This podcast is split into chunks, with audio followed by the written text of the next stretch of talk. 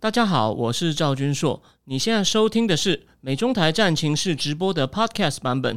每个礼拜一跟礼拜四晚上八点钟，我都会在 YouTube 上直播，用最口语化的方式，深入分析最新的美中关系与影响台湾的重要国际局势。想要第一时间收看直播，记得在 YouTube 上搜寻并订阅我们的频道“美中台战情室”，也别忘了加入我们的 Telegram 群组，在我们直播与 Podcast 文字区都有连结，可以点进去哦。呃，好的，各位那个赵君硕正经智库的观众朋友，大家好，我是赵君硕。那我们今天来到第八集哦。那今天呢，在我们正式开始讲我们要介绍的书以前呢，我先跟大家讲哦，今天因为我临时去参加一个活动，但它非常有意义哦。你可能会想说，诶，我没有请你喝咖啡，你怎么可以哦不专心的好好准备跑出去吃喝玩乐呢？No。我今天会愿意挪出我我准备这本书内容的时间呢，去参加这个活动，是因为呢，这个活动它本身的意义跟我们这个节目，或者不管是美中台战情室，或者是这个正经智库的一个核心关怀主题，是有点像什么呢？我们在分析时事的时候呢，哦，当然我们对于事情的具体进展，比如说像普丁会不会用核武啊，或者是伊朗这次的抗议哦，会不会越烧越大啊？哦，这些东西呢，它我们在判断的时候，你不能够只告诉大家我想要什么，不是说讲出我希望发生的事，而是我们具体讲，就算事情不符合我们的判断，哦，我还是照样告诉你，目前很不幸，事情看来就这样，所以我就说我们是就事论事。比方说，就这样讲好了。那个米拉昨天的直播讲了一下美国的其中选举，哦，他有说他不喜欢太早预测。太早就做预测，因为呢情况很多变化。那他有提到说，哎，我的节目呢有时候就会做一些讨论，哎，没有错，我我我完全同意。所以呢，我前面报了一些比较悲观的情况，就民主党开始追上了，但还好，现在共和党也在反追了。那之前呢，我讲过我的立场是希望共和党能选上，那这个立场是基于共和党比较容易出反共的政策。可是呢，当我看到情况发出现一些不是我想看到就民主党追上的时候呢，我还是必须要跟大家讲，那。那就是那那我要讲的就是呢，为什么我今天去参加别的活动呢？呃，是因为我去看了一部，就是用一个非常棒的故事哦，就是算是女子政治犯这种，他们彼此不同的出身背景，可很细微的互动，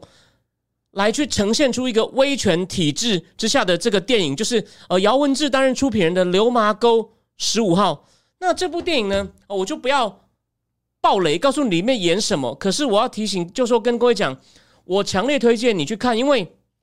客观来说，这些人是大时代的小人物而已。可是呢，它里面对于不同背景后，有的是外省人变政治犯，有的是本省人变政治犯，就是哎私底下会互相讲日文的，然后还有的是那个 A 是原住民哦变政治犯，那政治犯有男有女，他们也有互动，然后呢，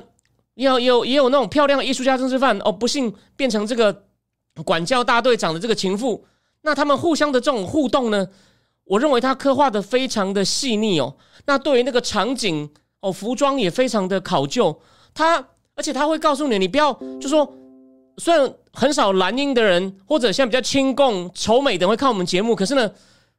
如果他们可能说啊，这种就是搞政治正确了，搞意识形态，no，它里面有呈现出很多面相，在一个威权体制下呢。没有人是安全的，永远在猜忌哦不安。然后呢，而且因为这种猜忌不安呢，他想控制你的思想。所以这部电影呢，它的重点就是它有一个口号嘛，就像就说呃，思想无罪，就是他的一个。因为我们现在上映一个电影，不是有写说，比如说十月二十八上映什么生死与共，那他这部呢，他的一个像一个 hashtag 就写说思想无罪。我认为这个电影呢，相当好的诠释了。思想应该是无罪的，但这些人却变成有罪，而且成为时代的牺牲品。好，那这边呢，再帮我自己广告一下哦。那个，如果你不想自己花钱看，或你还有疑虑，或者你就是想见到我本人的话呢，我我已经在，因为哦运气不错，因为这件事我讲过，我在我节目讲过嘛，就是因为因为那个沈沈教授都写在脸书上。呃，今年的九月九号呢，我跟沈教授还有就是。这个原著的这个史料的这个作者曹清荣先生，还有这部电影哦很了不起的出品人姚文志呢，我们一起在天母的啤酒屋喝酒。我答应他我要包一场，所以呢，我会跟他的助理联络，然后确定包场时间地点以后呢，我会再哦公布给大家听。所以到时候呢，欢迎来捧场哦，就算而且呢，或者是你可以先来我这边看，你觉得好看的话，带你朋友去看。我最后再讲一个跟电影相关的概念，韩国电影哦，我光我看过政治电影，我就觉得非常精彩，而且他的政治电影呢，对，就说人物都有棱有角，然后呢，也有那种好莱坞的那种让你心情非常激动的轴线。那这次我我觉得我们这部电影呢。他刻画的更深刻，比较没有那种比较肤浅，只是为了炒作情绪的这一部所流露出来情绪挣扎是真实的，所以呢，我认为他达到一个很高的高度哦。但我不是说韩国片不好，韩国片真的是很厉害。比如说《一九八七黎明前的那一夜》，我只是个计程车司机，还有《北风》，然后还有什么？还有几部我还没看的，像《南山的部长们》啊，还有那个《逆权大壮》哦，这些我都觉得。就是我很羡慕韩国，每次啊，我们都我们都看不到韩国车尾灯。相信我，这一步呢，开始看得到哦，韩国的车尾灯了。好，那最后在那个杨姐妹问说，今天有机会讲英国吗？今天会讲到一点英国。好，那我们现在呢，直接进入主题。好，我先跟各位讲哦，就说这个呢，人不能够过度吹嘘自己，或者是像匿名的时候说自己有多重要，哦，说自己有国际学术声望，but。我竟然敢出来这样卖艺哦，我对我自己有一定的信心。今天呢，我们要讲的这本书呢，它它是英文书，八月十五在 Amazon 上线，所以呢，今天才十月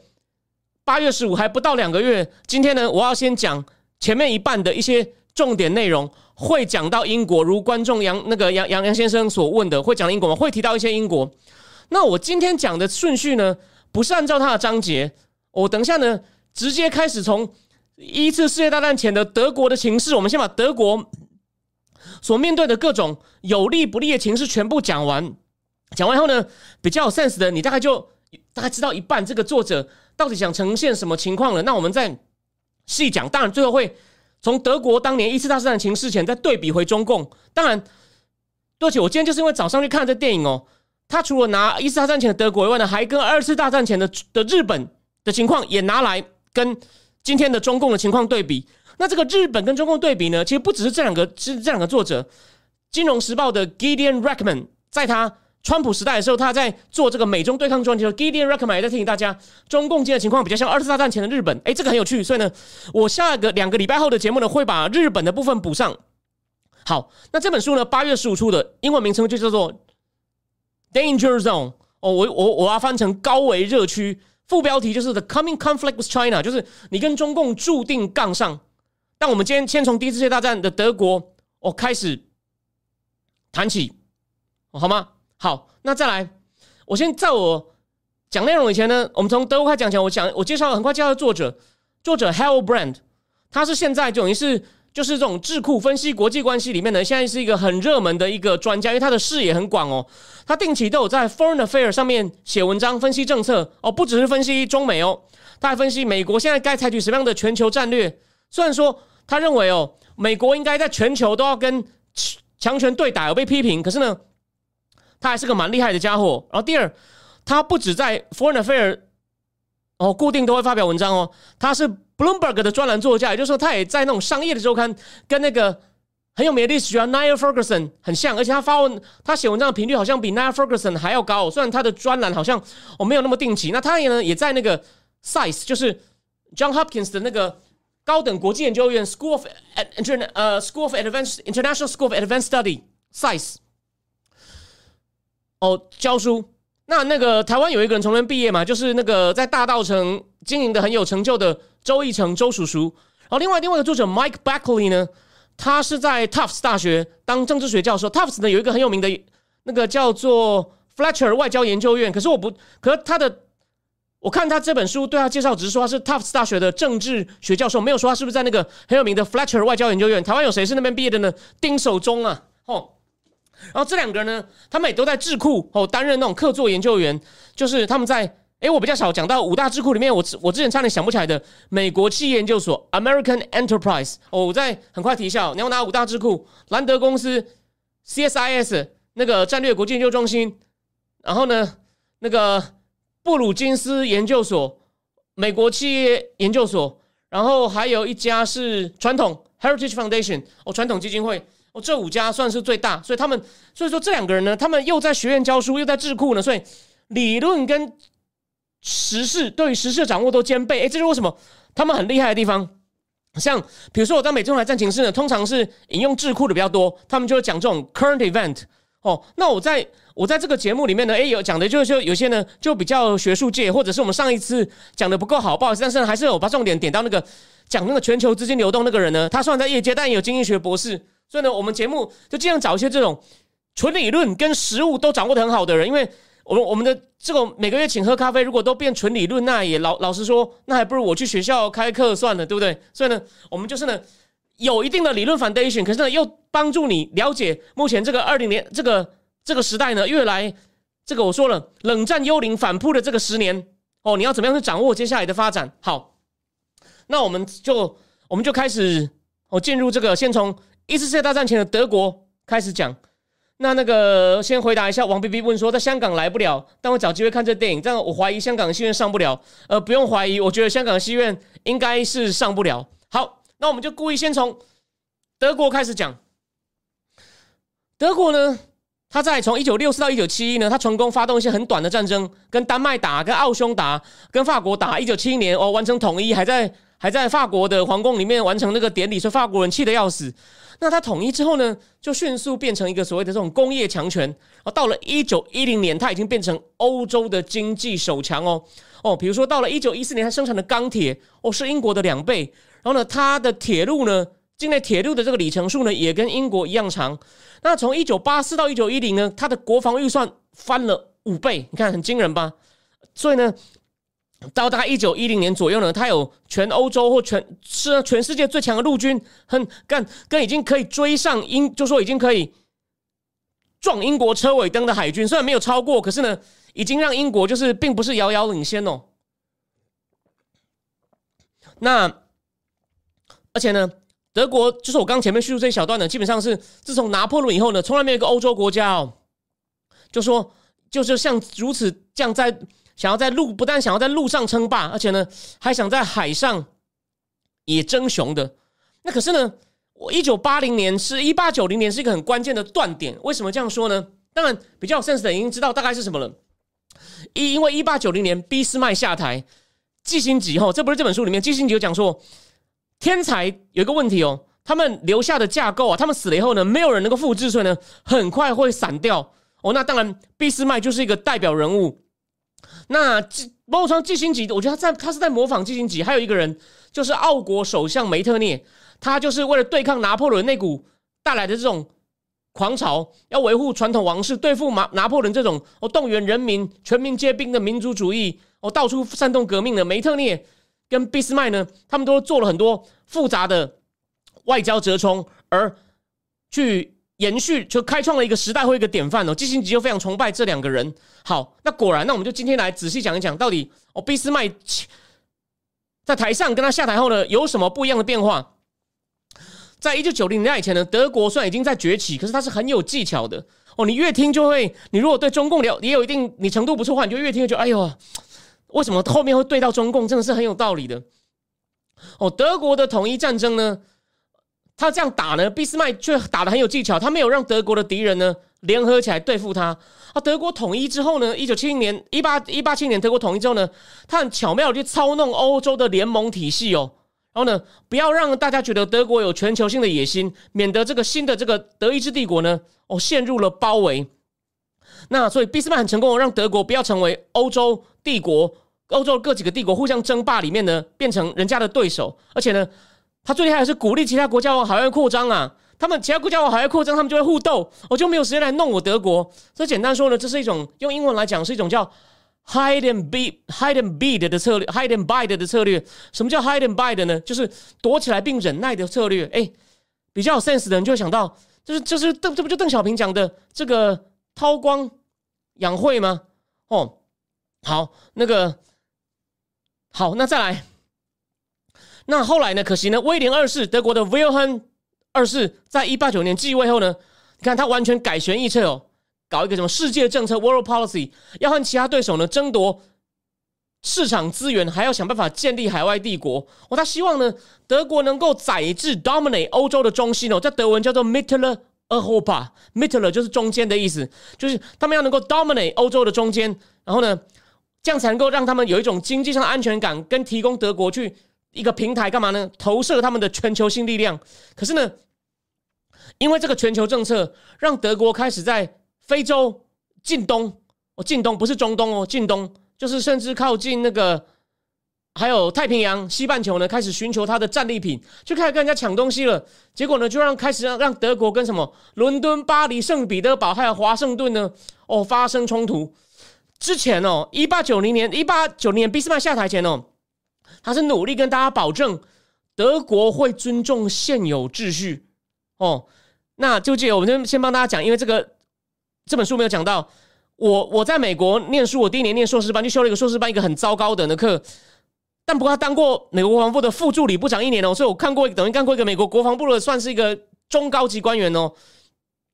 他那时候上课就讲说，我们要念一篇文章，叫做《The Peaceful Rise of China》，就中共的和平崛起。他就说，The the guys，呃，张必江，张必江。哼，我想什么是谁是张必江？一查那时候的中共党校的应该是校长吧，或者是高管，因为校长应该是那时候应该是那个胡锦涛兼任郑必坚呐。郑必坚曾经提出和平崛起，你看，俾斯麦那时候也是说，德国会尊重现有秩序。那可是呢，后来德皇威廉二世上台后呢，德欧洲人开始觉得，干你德国就是想要颠覆现有秩序啊，或者是想要寻求一个叫普遍性的政治霸权，而且连海上都想要全都想要在海上呢都想要跟人家争雄，所以呢，威胁到了其他人的独立，甚至最后呢，甚至可以说是威胁到了英国的生存。你看，就是整个都反过来了，所以呢，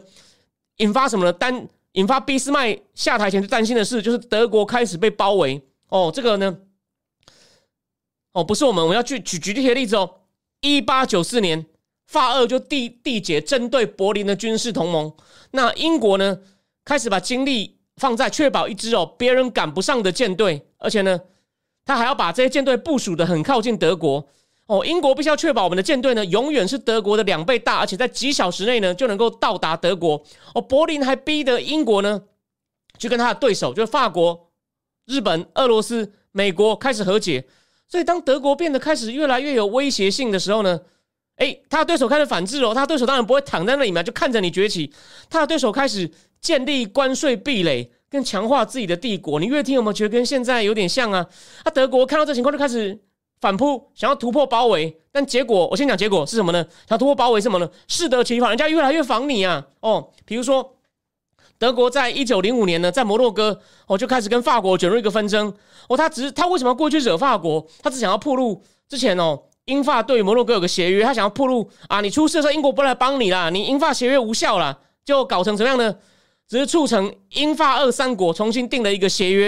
然后德国在这个巴尔干半岛呢，他在。一九零八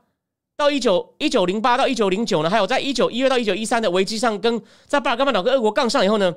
沙皇尼古拉二世下决心，我要开始硬起来，我绝对不能再让步。哦，又惹毛一个，然后，德国才一一九一年又在摩洛哥，你看又在北非哦挑起一场危机，这就应该算是近东嘛，弄到英国警告说，我们英国并非不计一切代价追求和平哦，你看哦，就说你不要以为。我怕事哦，真的把英国惹恼了。反正结果就是整个欧洲变成一个叫做 geopolitical hothouse 哦，全球地缘政治热点，各方呢都在担心爆发战争。可是呢，这还不止这样哦。但最能够凸显这种德国就是越想要去让自己变得更安全，结果呢，却敌人却也就更跳起来防着他。哦，这个最能够凸显这件事情，就德国自己定的所谓的战争计划。这个战争计划德文名字叫 Schlieffen Plan。那这个计划呢，核心什么呢？第一，我们要打闪电战击溃法国，然后再转去打这个动员比较慢，就是全国要动员起来比较慢的俄国。可是呢，要快速打垮法国呢，要要绕，要他不能够直去直去冲冲这个德法边境那个很坚固的堡垒。于是呢，他只能从中立的比利时切过去，这样就会把英国卷进来，因为英国不能容忍哦。有任何国家宰制所谓的低帝国 （low country），就是荷比卢嘛，荷兰、比利时、哦，卢森堡哦，所以呢，而德国呢，反正德国它这个 s c h l e f e n Plan 呢，其实很荒谬，因为它敌人很多，所以写出来战争计划呢，只会让德国增加更多敌人，而且呢，这个计划会让德国的对于任何微小的所谓的军事上的平衡改变都很敏感，一旦平衡有了变化呢，这个战争计划所设想的开战时机，跟他开战后怎么打呢，就会行不通。所以呢，就就德国自己弄的方，自己弄的计划呢，让他自己变得更不安全。那他变得更不安全呢，他会做出更多行为，让别人也更想围他，他变得更紧张。你看，就现在一个恶性循环。所以说，这个战争计划 s c h l e f f e n Plan 呢，就是一个最好的象征。就整个欧洲呢，好像不是有另外一本书，就叫像 Sleepwalker。大家像睡着了一样，明明表面上说我们不想打仗，可是每个人的做法呢，都好像就是半睡半醒之间往战争走去哦。好，那当然呢，德国这样搞呢，人家从这个一九一九一二年呢就开始，就所谓的微妙的军事上平衡呢就开始改变了。然后德国因为行为太高调，大家要开始防他了。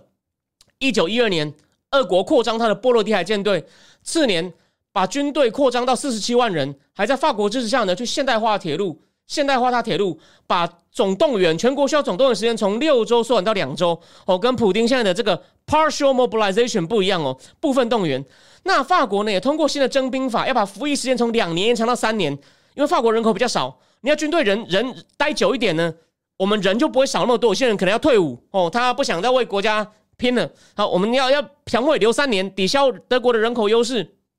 英国也宣布，你德国每造一艘军舰，我们就造两艘，就是让你追不上我。然后，所以呢，到了一九一六到一九一七年左右呢，德国还是欧洲最强大的军队。可是呢，它完全不是他联盟跟他的联盟加起来呢，他根本比不上哦。就是针对围攻他的所有人加起来。所以啊，其实哦，德国那个很有名的毛奇将军，其实他在一九一二年的尾巴的时候就讲过，他说：“我相信战争是不可避免，inevitable。但而且呢。”早打比晚打好，sooner than later。又发现就是还不如我先下手为强。然后这种听起来像是这种宿命论，就是我们是一定要打你的哦。我们我们做军备不是为了，因为大家也知道最高的境界就很像我这个月呢一定会找时间加开直播，会讲李启明那本书，这写的我认为他写的很好。虽然有些地方我不同意，就是你准备这些军备最好的目的其实是不要打仗，就是能贺阻。可是呢，德国却把它搞成就是。我们这样做就是为了要打你，那为什么会这样呢？有很多原因。第一就是哦，他很孤立，就是他让他更依靠一些主要的盟邦如奥匈。可是奥匈那时候呢，已经因为内部种族问题四分五裂嘛，所以然后呢，奥国皇太子被杀。第一次大战导火线也是因为塞尔维亚那个塞尔维亚那种民族主义者就杀掉这种奥国皇太子。然后呢，二对奥奥国它内部种族的四分五裂，俄罗斯呢？也不停的在挑动，就是就是我说的巴尔干半岛上的塞尔维亚人，所以呢，德国他很孤立，所以他觉得我没有朋友哦，我一定要赶快自己动手。但他有些其他潜在盟友，意大利跟鄂图曼，这都是已经衰落的国家。意大利呢，我看过另外一本书，就是耶鲁大学那个 Paul Kennedy 写的《强权兴衰史》，五百年的，哦，那本是经典，我可能找机会再讲一些内容。他也是说，意大利是弱到哈，在两次大战的时候都会被想。两边都在讨论要不要把他推到另外一边去，因为这个人只会猪队友啊，就是史上最经典的猪队友。奥图曼那时候也是啊，就是基本上国王很弱啊，都是一些 young Turk 年轻军官哦，很激进，想把国王拉下来，所以呢，他没有盟友，他只能靠自己，这也加深他的不安全感哦。然后呢，还有经济上压力哦。在一战开打前呢，俄罗斯每年经济几乎成百分之十，让德国的领先呢被追进。哦，英国还堵住德国，让他无法从伊朗获得德国的海军所急需的石油。你看，也有经济战哦。德国、法国也不对德国出口铁矿哦，所以你看，德国经济上也被封锁。俄罗斯还威胁哦，要发动关税战，让德国呢非常压抑。哦，一个德国的工业家呢，哦，叫到 Walter Hassano 就说，德国太依靠世界市场的垂怜。哦，所以呢，我们很容易被德国敌人掐住市场跟德国所需要的资源。好，那德国国内情况也好不到哪去。你不要以为只是外面出事哦，他国内这种社会主义左派呢，随着一直搞成功的罢工呢，势力在上升，德皇跟军人的光环在下降，独裁政治体系受到越来越多的压力，政府之前所煽动的这种民族主义呢，在冷却。因为呢，政府承诺的成胜利或者德国德德德国会越来越伟大呢，根本没有到来。那德德国政府靠更多镇压也无法让情况稳定，所以德皇身边的人哦，开始觉得我们需要一场短暂的战争跟胜利呢，看成能够最后一个把群众团结在一起，哦，让我们这个体制能够维系下去的办法。那所以他们那时候的一个总理啊，他叫 Besson Hollowick，Hollowick，他说：“我宣战是基于国内的理由。”你看。For internal reason，所以呢，简单来简单来说呢，在一战前夕有德国是个害怕未来的强权。你看这观点很特别，害怕未来强权，那它存在一种 now or never 的心态。那 OK，那我讲到这边呢，这个部分呢，我们就这部分呢，就是我们明天会上线的这个试看版本。那就欢迎，就说如果各位那个，如果你是明天就是礼拜五在看到这个在美中台战情室上线的各位，你有兴趣继续看下去的话呢，欢迎你郑重考虑一下哦，试试看每个月请我喝三杯咖啡，或者你要一次订一年哦，我也哦非常的感激。那在接下来的内容呢，就是我们保留给这本八月十五新出的非常重要的一本兼具理论跟实务的两位美国顶尖的国际关系分析家的好书。Danger Zone 的 Coming Conflict China 的剩下重要内容呢，就剩下给赵军硕正音智库的会员哦独享